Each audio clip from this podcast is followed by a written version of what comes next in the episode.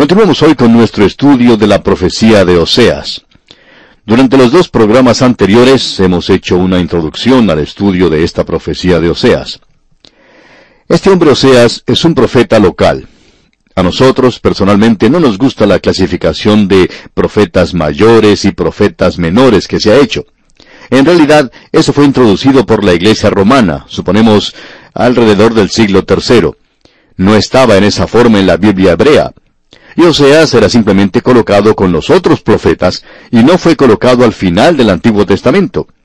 En realidad, al arreglar el orden de los libros en la Biblia, debieron colocar los libros proféticos junto con los libros históricos con los cuales pertenecen.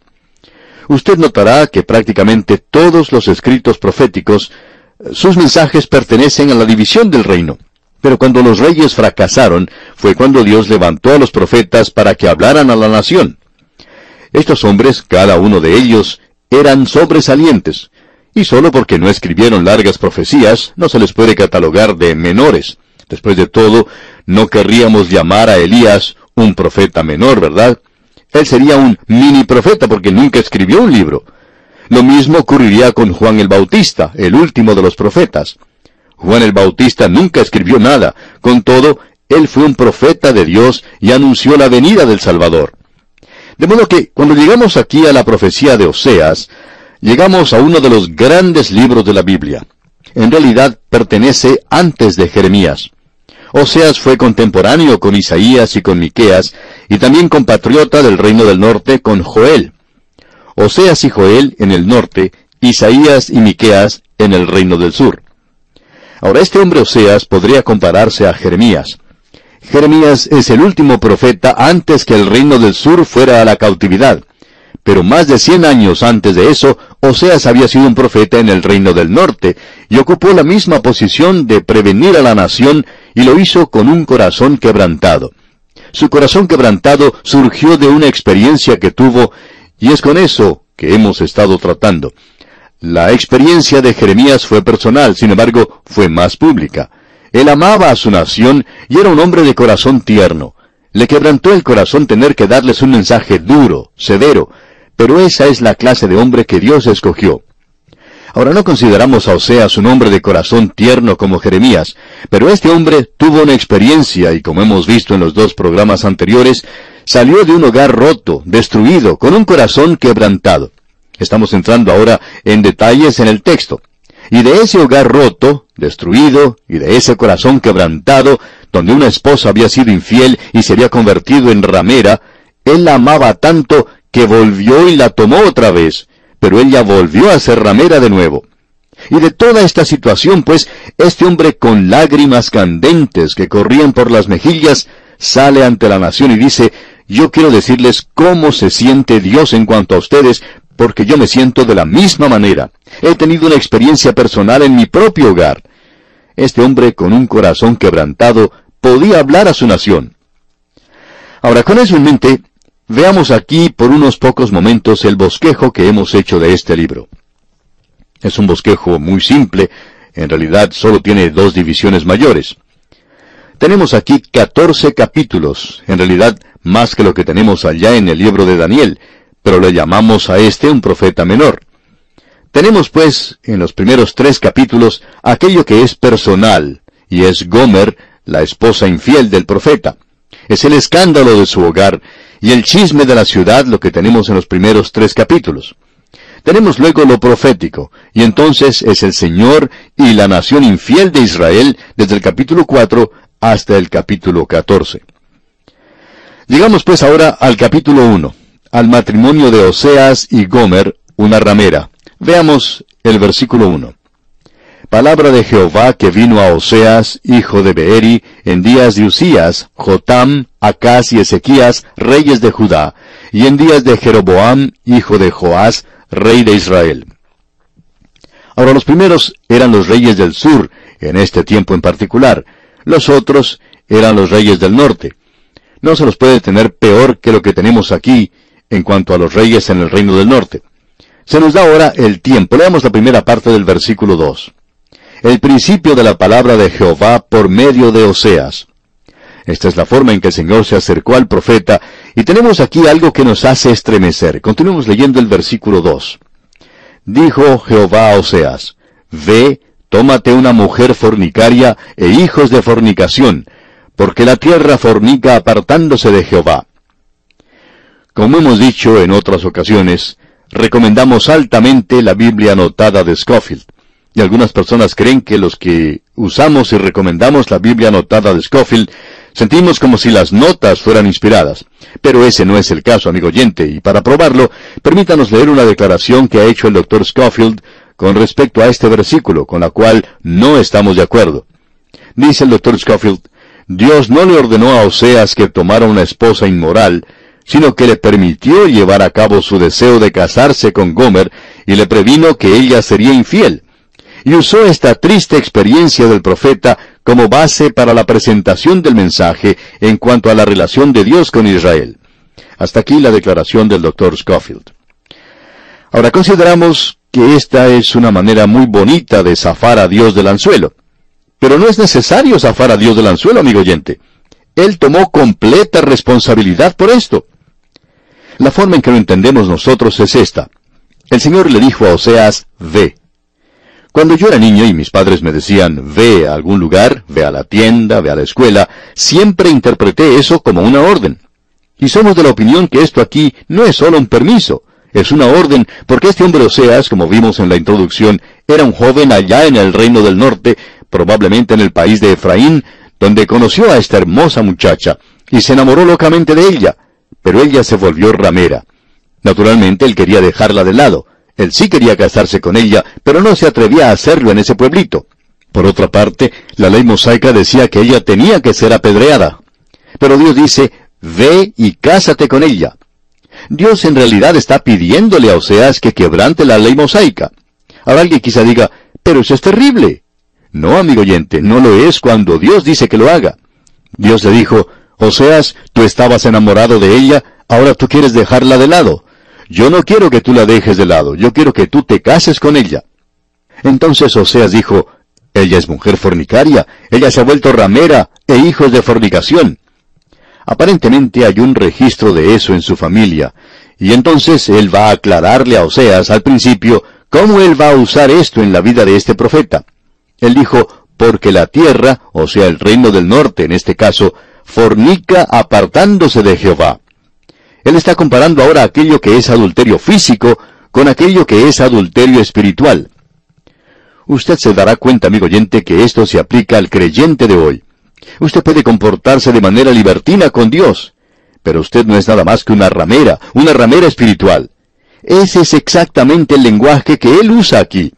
Dios usa un lenguaje bastante claro, y quisiéramos que el púlpito de hoy fuera un poco más fuerte de lo que es.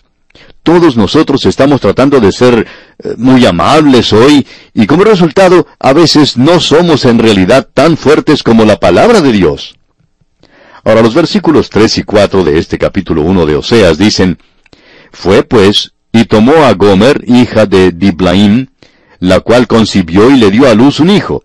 Y le dijo Jehová, Ponle por nombre Jezreel, porque de aquí a poco yo castigaré a la casa de Jehú por causa de la sangre de Jezreel, y haré cesar el reino de la casa de Israel.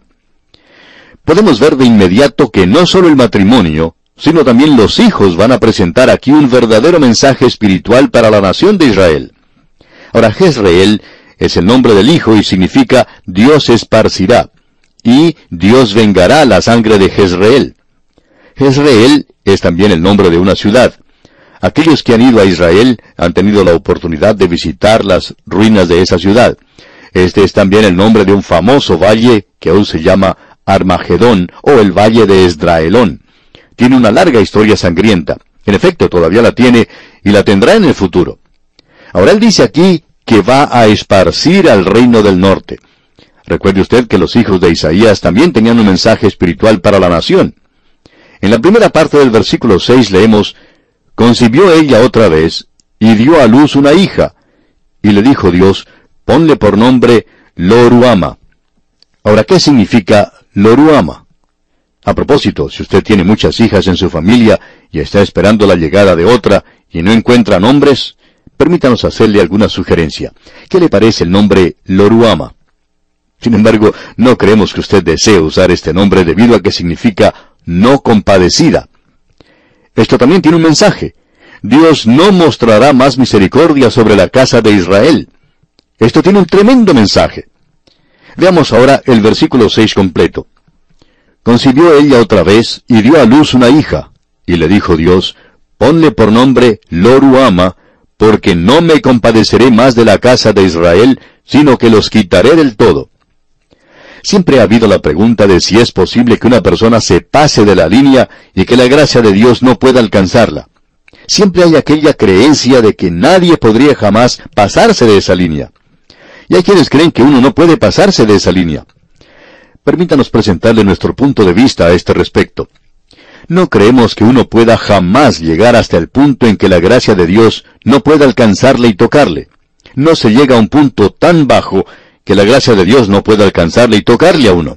Pero espere un momento.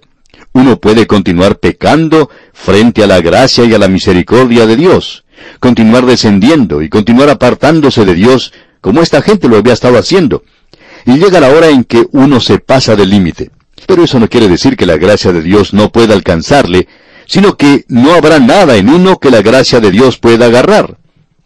Permítanos referirnos a una ilustración que ya hemos utilizado recientemente. En cierta ocasión, una señora deseaba que su pastor fuera a visitar a su esposo enfermo, que estaba moribundo. El pastor fue a verle y le presentó el Evangelio. Eso era lo que la señora deseaba. Este hombre era una persona muy cortés y escuchó con atención todo lo que le dijo el pastor. Al final, dirigiéndose al pastor, le dijo, Pastor, sabe que yo diría que sí, aceptaría a Cristo como mi Salvador. En efecto, voy a hacerlo. Pero, dijo él, quiero decirle que yo he jugado y he obrado ligeramente con Dios toda mi vida. He pasado al altar como veinticinco veces. He prometido serle fiel y luego he dado la vuelta y nunca he sido sincero. Yo voy a ser honesto con usted. Yo no puedo decirle ahora mismo, cuando le digo que acepto a Cristo, si soy sincero o no. Y todo lo que el pastor podía hacer en el funeral de este hombre era decirse para sus adentros, Oh Dios mío, espero que él haya sido sincero, espero que en realidad tuvo el propósito de hacerlo. Espero que la gracia de Dios le haya alcanzado y le haya tocado. Amigo oyente, usted puede jugar con Dios como lo hizo esta nación, pero entonces Dios dijo, no me compadeceré más de ella. Y ese día llegó, amigo oyente, fue un día tremendo, digamos de paso. Ahora el versículo 7 de este capítulo 1 de Oseas dice, mas de la casa de Judá tendré misericordia, y los salvaré por Jehová su Dios, y no los salvaré con arco, ni con espada, ni con batalla, ni con caballos, ni jinetes. Dios dijo, todavía no estoy listo para juzgar a la casa de Judá. ¿Por qué? Bueno, por amor de David. Dios dijo que por amor de David no dividiría el reino a Salomón. Él dijo una y otra vez que por amor de David él salvaría al reino del sur. Amigo oyente, Alguien puede criticar esto y decir, no es justo. Bueno, yo no sé si es justo o no lo es, pero le doy gracias a Dios que Dios mostró misericordia para conmigo, y que fue paciente y deseaba mostrar misericordia, y continúa hoy mostrando misericordia. Luego dice, Mas de la casa de Judá tendré misericordia, y los salvaré por Jehová su Dios, y no los salvaré con arco, ni con espada, ni con batalla, ni con caballos, ni jinetes. Él dice, no voy a salvarles por el hecho de que tienen aviones a reacción y bombas atómicas. No voy a salvarles por medio de las armas. Y si usted desea leer la historia, es una historia tremenda de cómo Dios libró a esta gente. Usted tendría que volver hasta el segundo libro de los Reyes, capítulo 19, y al libro de Isaías, capítulo 37, y podría leer cómo Dios, de una manera milagrosa, libró a este pueblo, el reino del sur. Pero Él no libró al reino del norte. Ahora, en el versículo 8 de este capítulo 1 de Oseas leemos, Después de haber destetado a Loruama, concibió y dio a luz un hijo. Se demoran como tres años para destetar a un niño en ese país. Ahora aquí tenemos a otro hijo, y en el versículo 9 leemos, Y dijo Dios, Ponle por nombre Loami, porque vosotros no sois mi pueblo, ni yo seré vuestro Dios. Ahora este es el único versículo en la Biblia en el cual estaríamos de acuerdo con los amilenaristas hoy que dicen que Dios ya terminó su trato con la nación de Israel. Hemos deseado de todo corazón que aún muchos de nuestros hermanos premilenaristas dejaran de buscar y de sacar un versículo aquí y un versículo allá y decir que esto se está cumpliendo. Desafiamos a cualquier persona a que lea la profecía de Oseas y salga con una respuesta inteligente que diga que Dios ha finalizado su trato con la nación de Israel. Permítame solo leer el siguiente versículo, el versículo 10 de este capítulo 1 de Oseas, y seremos claros en esto. Con todo, será el número de los hijos de Israel como la arena del mar, que no se puede medir ni contar. Y en el lugar en donde les fue dicho, vosotros no sois pueblo mío, les será dicho, sois hijos del Dios viviente. Ahora eso es algo maravilloso. Ellos han sido diezmados una y otra vez por la persecución. Aquí tenemos una profecía maravillosa de que Él va a aumentar su número. Y Dios, amigo oyente, no ha finalizado su trato con ellos. Usted simplemente tiene que leer su Biblia, amigo oyente. No saque un versículo de su contexto. Ahora en el versículo 11 de este capítulo 1 de Oseas leemos, Y se congregarán los hijos de Judá y de Israel, y nombrarán un solo jefe, y subirán de la tierra, porque el día de Jezreel será grande. Ellos no tienen esto hoy. No todos están de acuerdo con el gobierno que tienen. Qué maravillosa profecía es esta que tenemos aquí, amigo oyente.